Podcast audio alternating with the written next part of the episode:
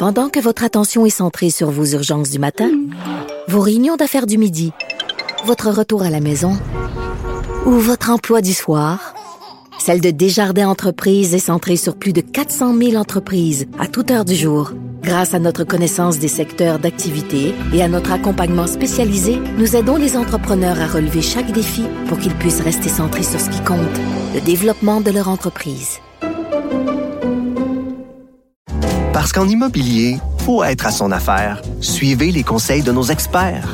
Via Capital, les courtiers immobiliers qu'on aime référer. Bonne écoute. Antoine Robitaille. Il connaît tous les dessous de la politique. Une entrée privilégiée dans le Parlement. Là-haut sur la colline. Antoine Robitaille. Bon mardi à tous. Aujourd'hui à l'émission, François Gendron, le député qui a siégé le plus longtemps dans l'histoire de l'Assemblée nationale, vient faire un tour en studio. Il s'inquiète des travaux de rénovation au Salon Bleu, nous explique qu'il est venu en avion de l'Abitibi pour appuyer le candidat péquiste Pascal Paradis dans Jean Talon. Salue l'engagement d'Émilise Lessard-Terrien, candidate abitibienne, c'est important, au co-porte-parole à Québec solidaire et plein d'autres choses. Mais d'abord, mais d'abord, c'est l'heure de notre rencontre, les voix de la voix. Émotionnel ou rationnel? En accord ou à l'opposé? Par ici, les brasseurs d'opinion et de vision. Les rencontres de l'air. Mais bonjour, Guillaume Lavoie. Antoine Robitaille, bonjour. Expert en politique publique. On ne perd pas de temps, Guillaume. On lance tout de suite l'orgue parce que ça va être l'analyse sportive de la période de questions.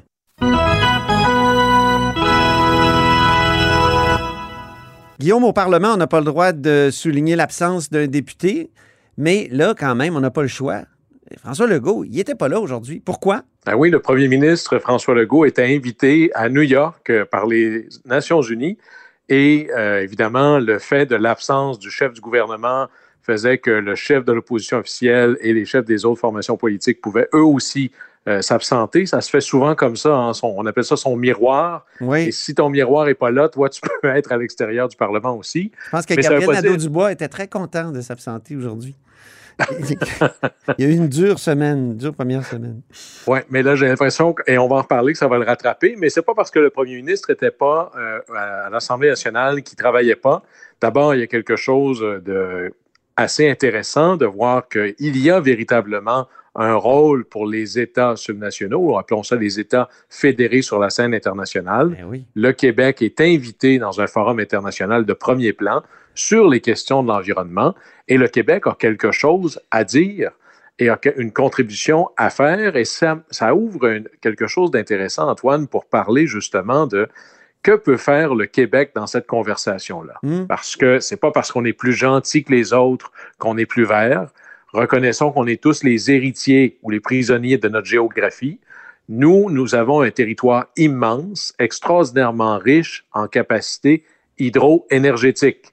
Alors, la grande question, Qu'on a su exploiter, quand même, il ne faut pas nier nos mérites.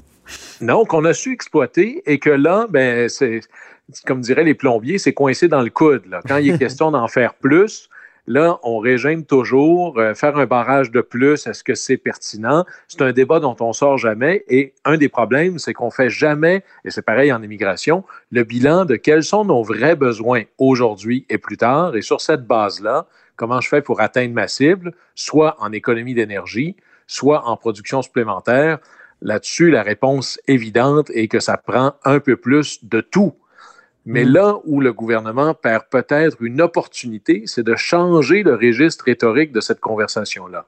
C'est-à-dire, que il est très difficile politiquement de créer un barrage de plus. Il y a des enjeux, des points négatifs au plan environnemental, mais l'idée, c'est de réduire la facture GES à l'échelle planétaire. Mhm. Le- la contribution GES du Québec à l'échelle de la planète, c'est insignifiant scientifiquement parlant. Alors, ce qu'il faut faire, c'est se dire comment est-ce que nous, on peut non pas réduire un peu plus les GES au Québec et jouer dans le- le- les points-virgules, ou est-ce qu'on peut, nous, être, avoir une destinée continentale au plan environnemental, c'est-à-dire que si on construit un barrage de plus, on attache avec ça la fermeture d'une centrale au charbon ailleurs, que ce soit en Nouvelle-Écosse ou dans le nord-est des États-Unis. Et là, soudainement. Attends, tu vois quand même pas le Québec essayer de négocier ça.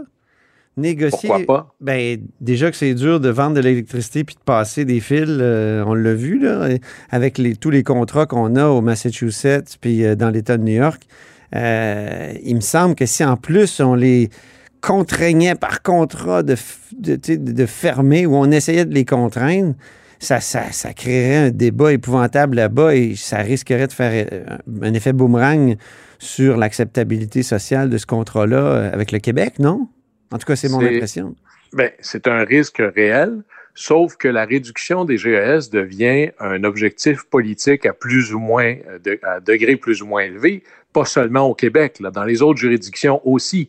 Et la pire des choses qui existent au plan environnemental, ce sont les centrales au charbon, mm. quand on parle de production d'électricité.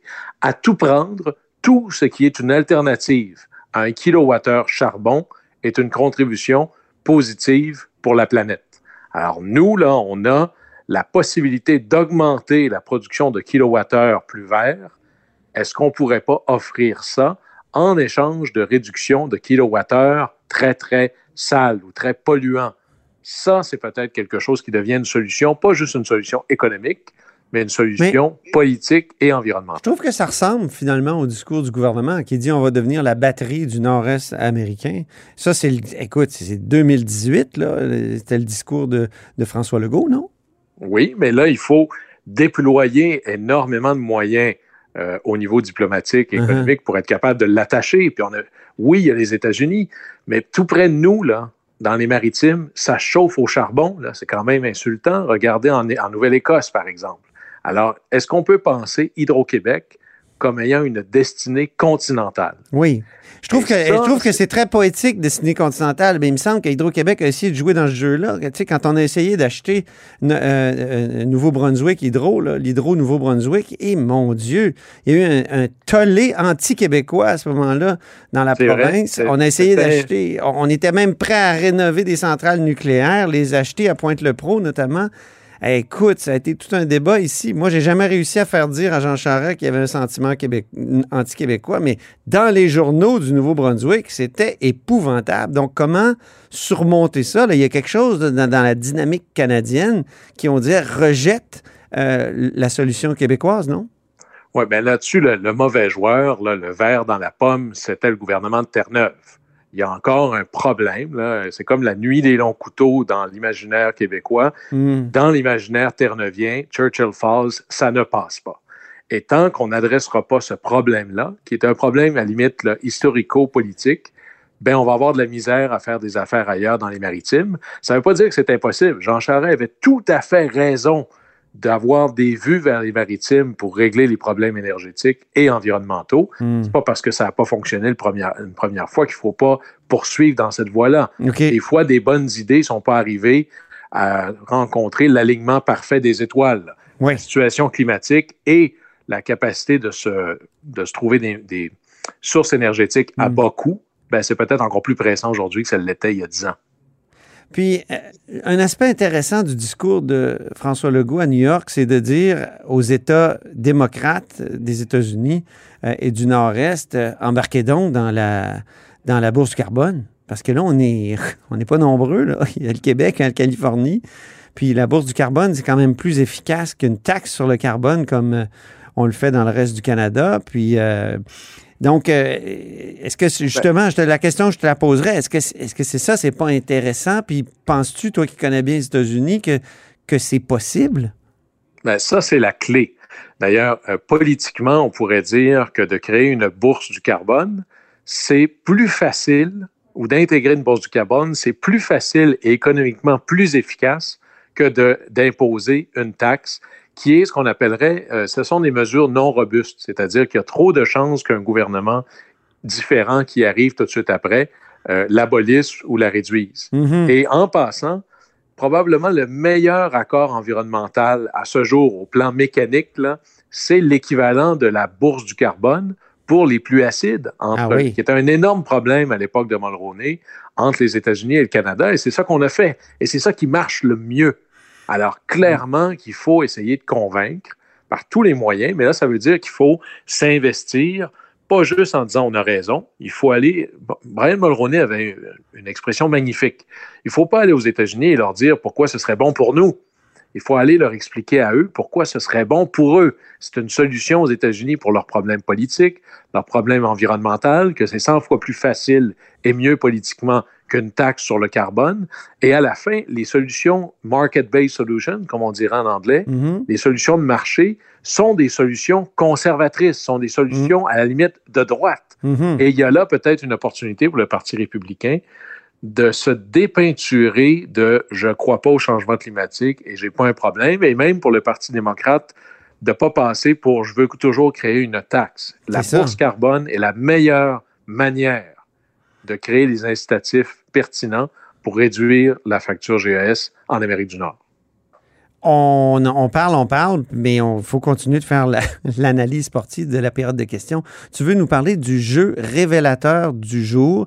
C'est un débat entre Alejandra Zagamandes de Québec solidaire sur les prix des aliments et le ministre de l'Agriculture, André Lamontagne. On peut écouter un extrait, puis je reviens tout de suite à, à toi après.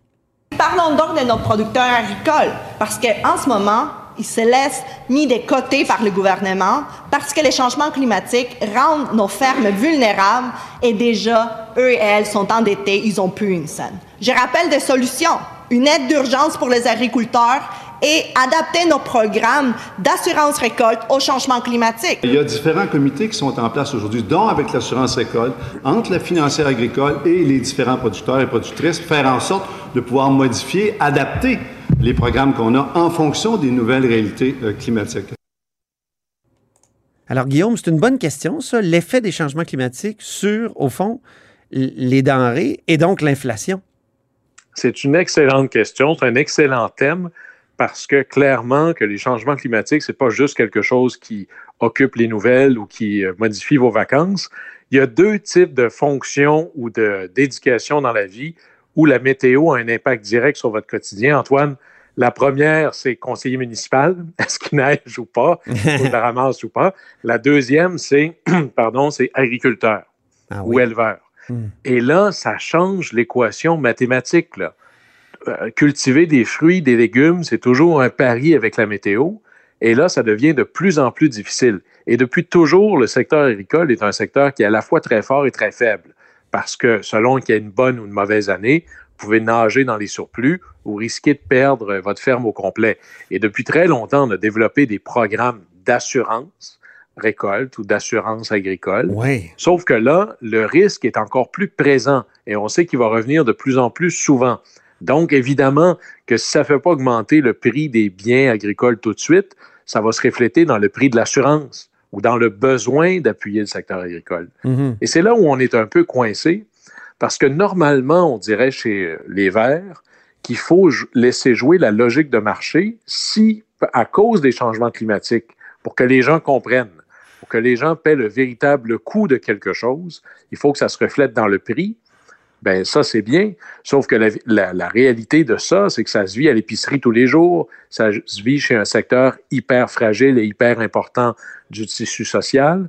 Alors, si on gomme tout avec des aides gouvernementales, et bien qu'elles soient nécessaires, ça vient gommer aussi la logique de prix et Ouais. la logique du mécanisme de l'impact sur les prix qui ferait que moi, je vais choisir en fonction de production ou de type de production qui sont résilientes ou qui sont compatibles avec les changements climatiques.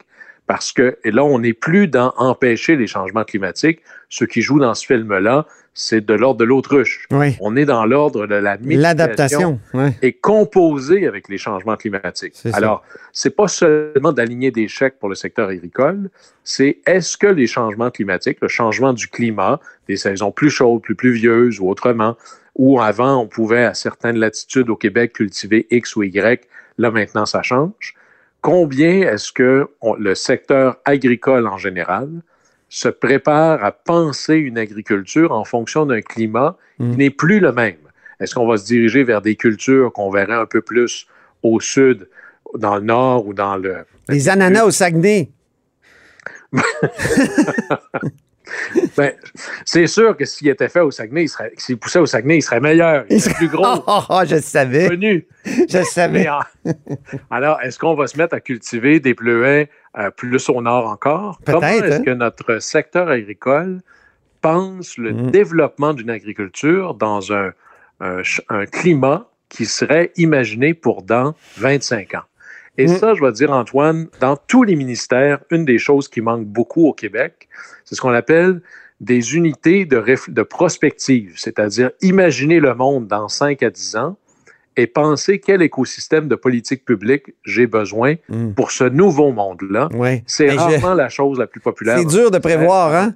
Hier, hier, j'ai écrit un article sur euh, justement le fait qu'en 2003, quand les libéraux arrivent au pouvoir, ils étaient sûrs qu'il n'y aurait plus d'électricité en 2010, qu'il manquerait d'électricité. Alors là, en catastrophe, ils ont lancé des, des- des- des- la construction d'usines, euh, de, centrales au gaz, notamment au Suroît. Ça, ça n'a pas marché parce qu'il y a eu tellement un tollé, mais ils ont lancé la, la TCE, la Trans-Canada Énergie. Puis, euh, c'est une usine qui n'a pas fonctionné pendant 20 ans parce que finalement, il y a eu des surplus. C'est dur de prévoir. C'est dur de faire de la prospective. Hein?